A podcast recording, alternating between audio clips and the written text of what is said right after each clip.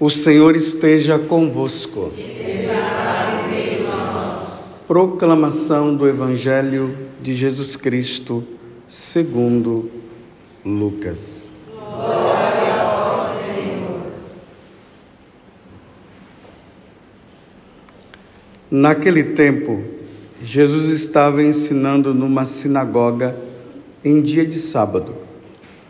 Havia aí uma mulher que fazia 18 anos, estava com um espírito que a tornava doente. Era encurvada e incapaz de se endireitar. Vendo-a, Jesus chamou-a e lhe disse: Mulher, estás livre de tua doença. Jesus pôs as mãos sobre ela e imediatamente a mulher se endireitou e começou a louvar a Deus. O chefe da sinagoga ficou furioso, porque Jesus tinha feito uma cura em dia de sábado. E tomando a palavra, começou a dizer à mulher, à multidão: Existem seis dias para trabalhar. Vinde então nesses dias para ser seres curados, não em dia de sábado. O Senhor lhe respondeu: Hipócritas, cada um de vós não solta do curral o boi ou o jumento para dar-lhe de beber, mesmo que seja em dia de sábado?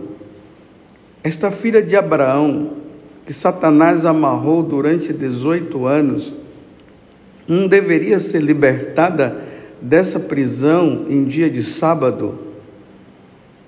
Esta resposta envergonhou todos os inimigos de Jesus e a multidão inteira se alegrava com as maravilhas que ele fazia. Palavra da salvação. Glória Senhor.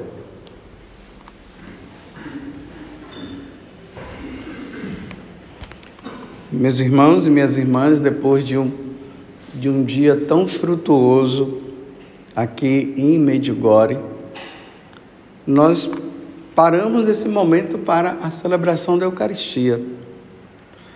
Como o José, que é o nosso guia, ele falou que o mais importante em Medjugorje é a missa, são as orações e principalmente o sacrifício de nosso Senhor Jesus Cristo que nós estamos celebrando.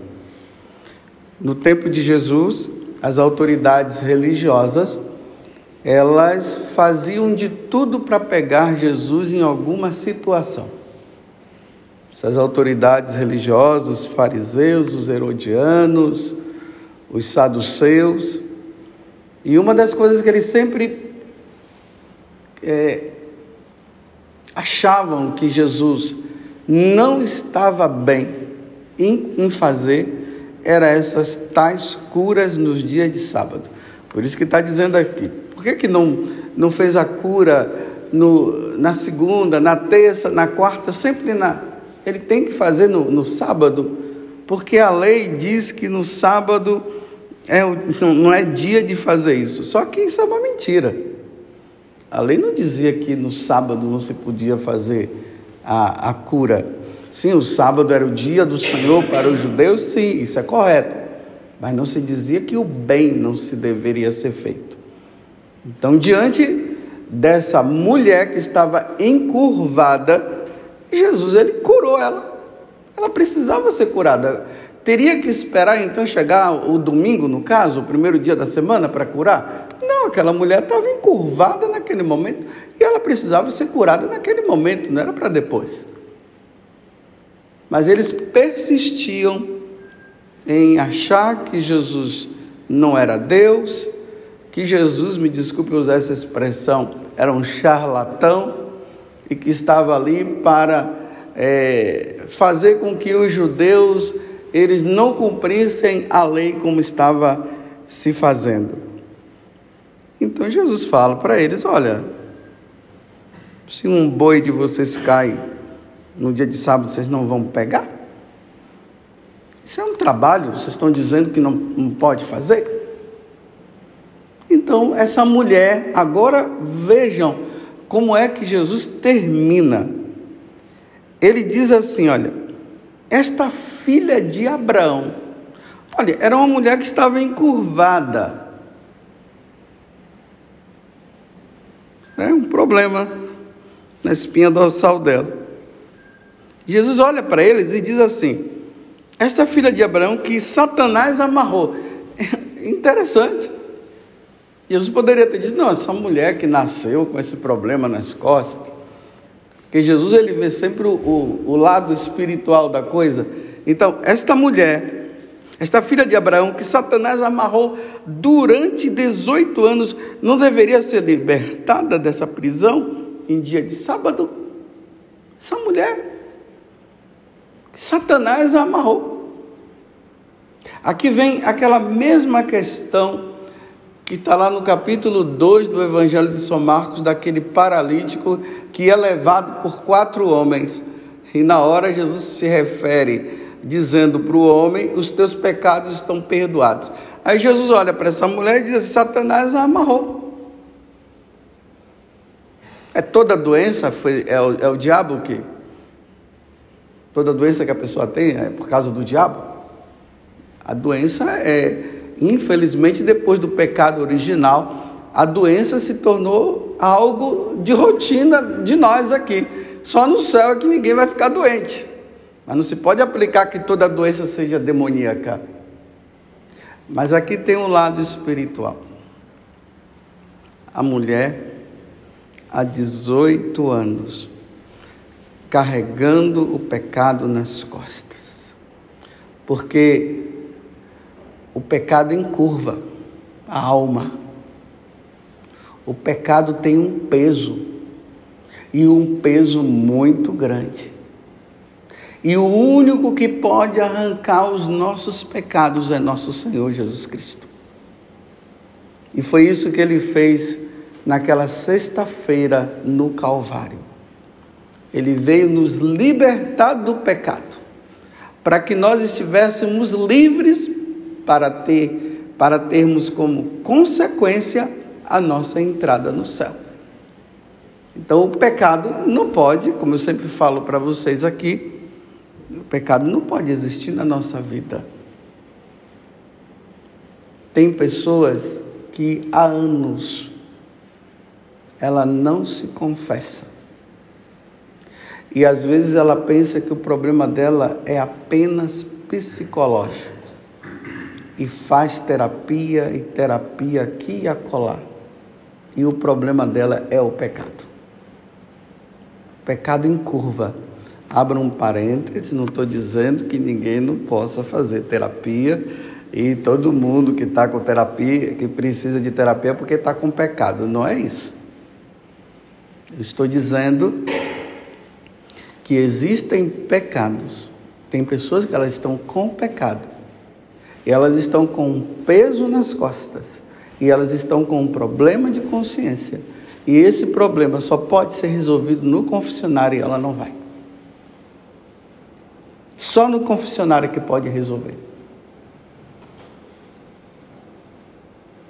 Está encurvado pelo pecado. E precisa buscar um sacerdote e não procura. E vai carregando isso, e vai carregando, e vai carregando, sabe lá até quando.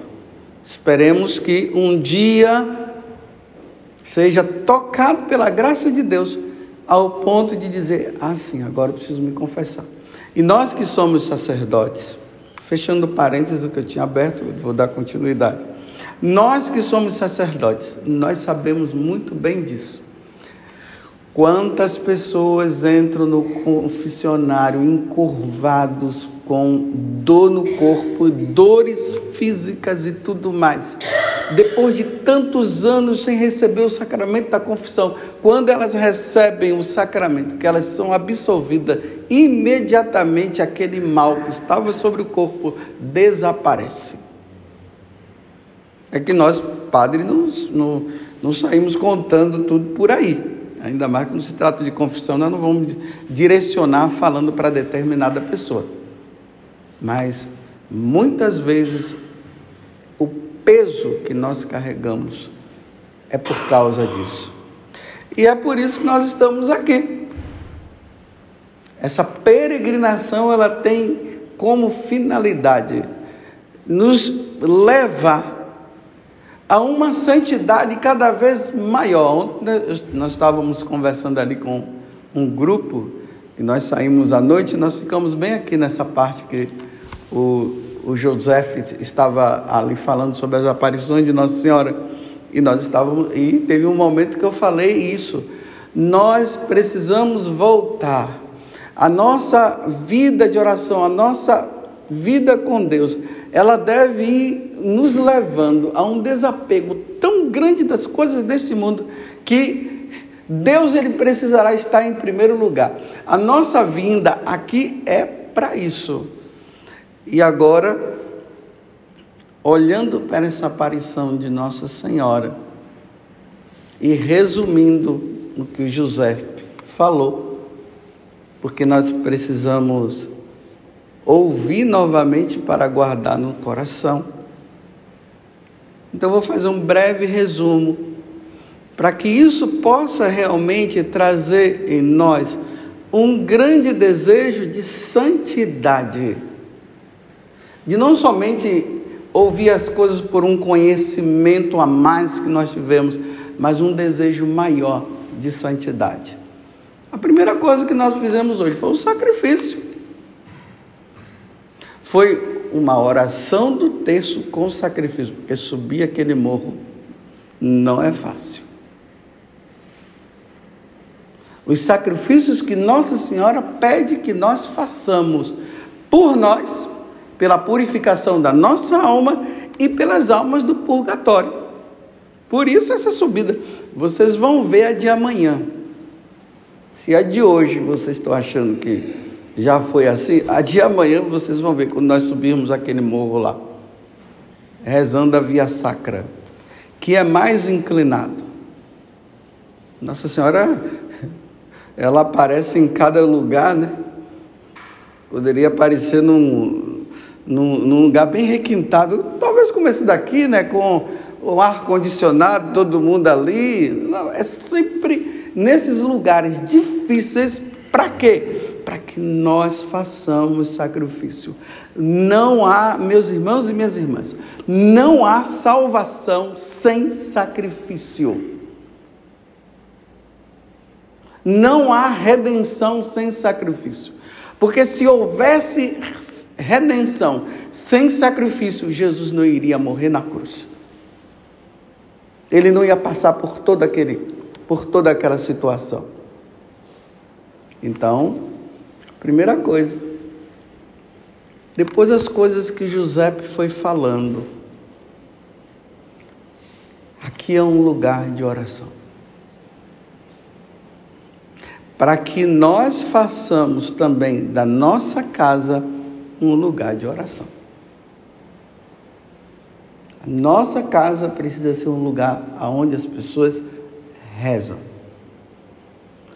Uma outra coisa que ele falou que Nossa Senhora falou para os videntes, que a vida de oração ela deveria consistir naquelas cinco pedrinhas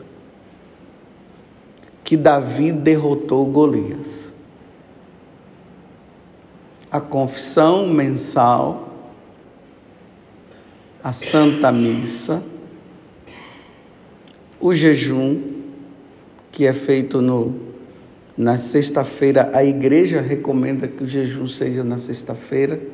Nossa Senhora dá o acréscimo na quarta-feira. Qual é o outro? A leitura da Sagrada Escritura, a meditação da palavra de Deus. E a meditação da palavra de Deus que vai consistir na palavra de Deus em si, na vida dos santos, nos documentos da igreja, os oficiais, os que já estão aí que, que precisamos entender, porque é, nós precisamos nos aprofundar na doutrina da igreja, procurando saber os que os, o magistério da igreja deixou como sinal, como ponto para nós caminharmos.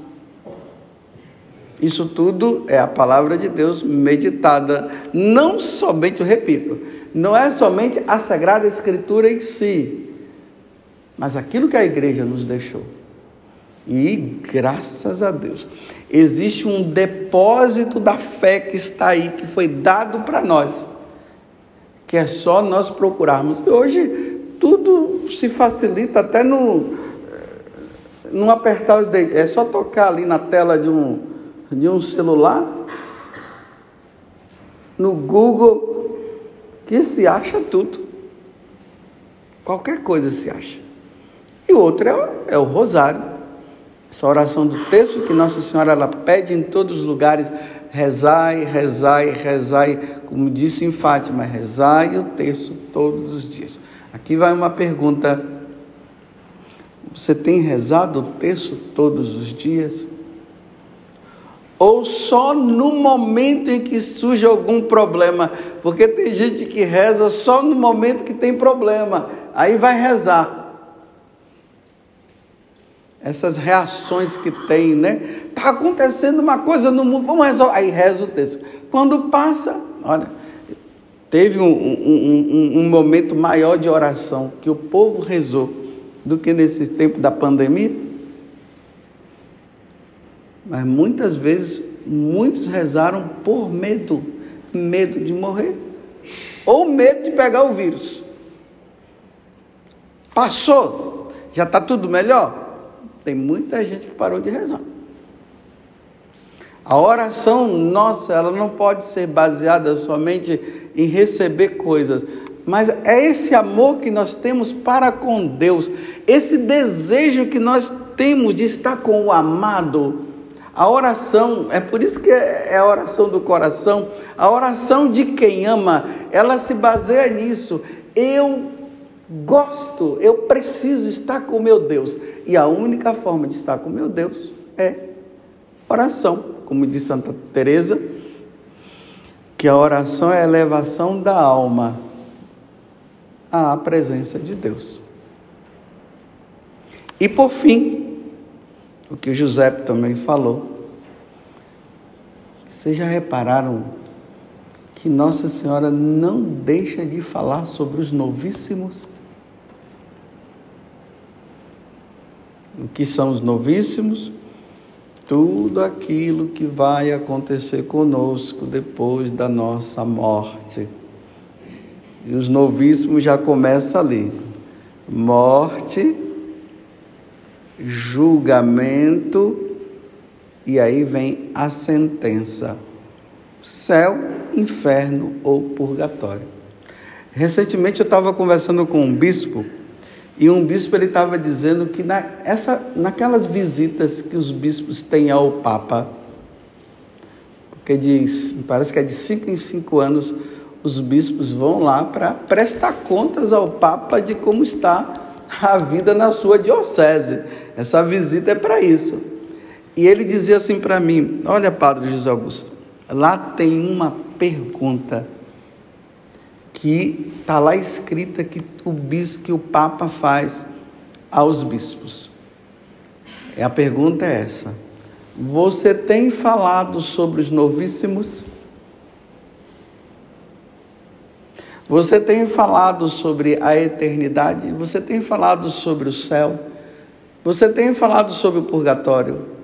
Você tem falado sobre o inferno? Essa pergunta está lá.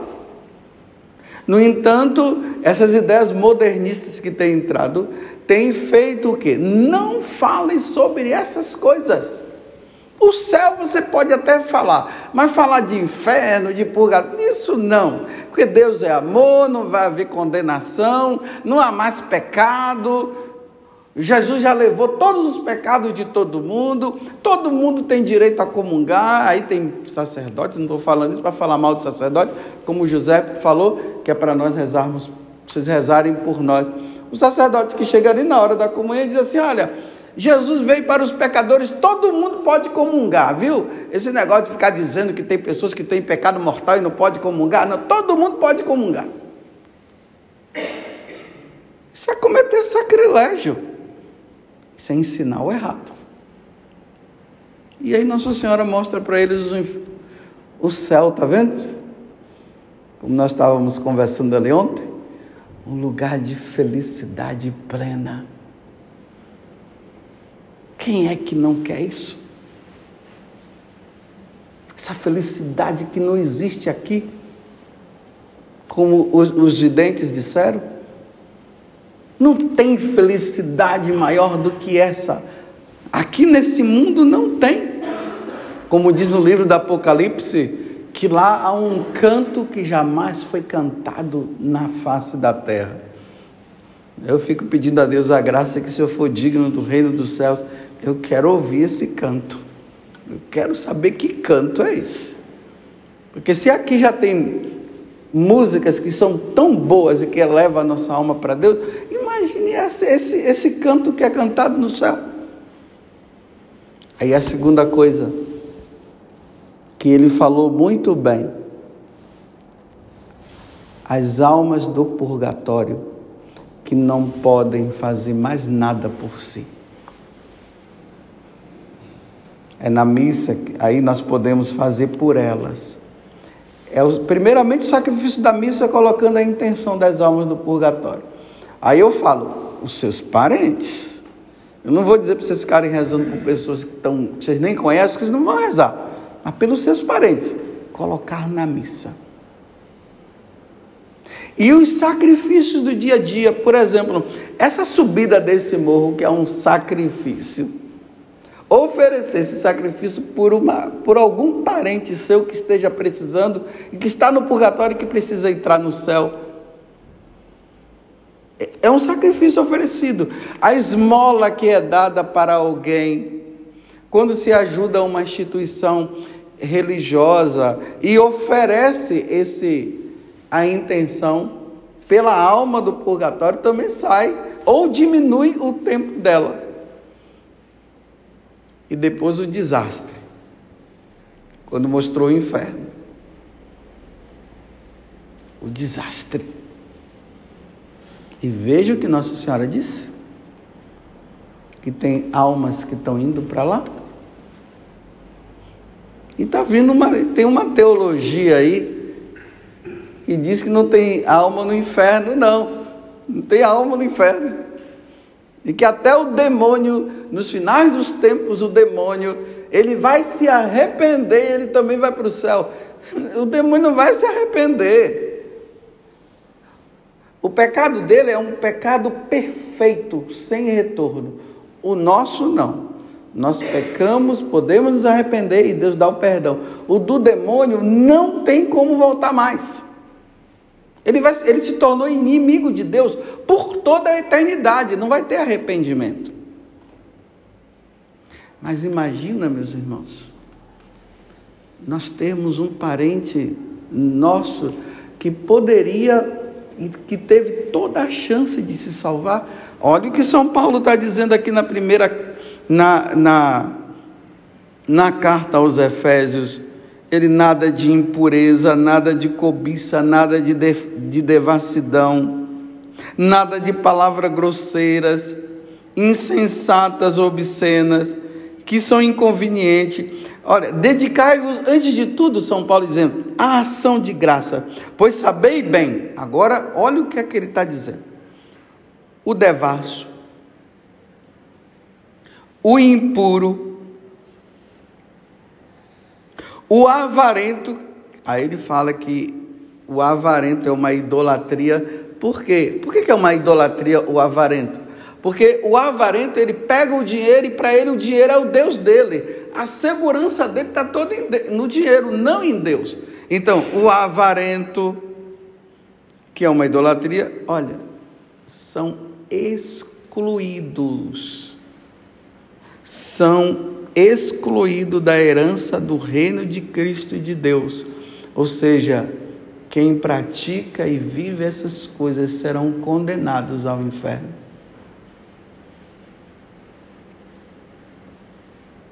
Será que lá na tua família, sem entrar no mérito de julgamentos, como a gente diz, mas será que na nossa família não tem pessoas que estão precisando desses sacrifícios e dessas orações para que ele, antes deles morrerem e se converterem. E aqui eu termino com o padre eslávico. levou uma vida santa. Subindo esse morro, descendo esse morro, rezando via sacra para lá e para cá, atendendo confissão, celebrando a missa e tal. Ele fez a parte dele. Porque cada um de nós temos que fazer a nossa parte. Ele fez a parte dele. E diante da parte dele, quando se pergunta, e aí? E ele? Está onde? No céu comigo, olha só. Nós visitamos um túmulo ali de um sacerdote que Nossa Senhora disse que ele está no céu com ela. Agora já pensou se Nossa Senhora dissesse o contrário? Claro que ela não ia falar, ela não ia dar essa má notícia. Ela ia enrolar, talvez falar outras coisas, mas ela disse que ela está no céu, que ele está no céu. Que Deus nos conceda a graça, meus irmãos, de uma vida verdadeiramente santa que Deus nos conceda uma vida tão santa que se um dia um vidente lá perguntar e o Mário, faz de conta que ele viu Nossa Senhora. Aí pergunta: Olha, eu convivi com o Mário, ele está no céu? E que Nossa Senhora possa dizer: Está. como em Fátima, a senhora é de onde? Eu sou do céu. Eu irei para o céu? Sim, você irá, Lúcia. E a Jacinta também. E o Francisco? Ele vai ter que rezar muito, mas ele vai também. Louvado seja nosso Senhor Jesus Cristo. E a nossa mãe. Maria Santíssima.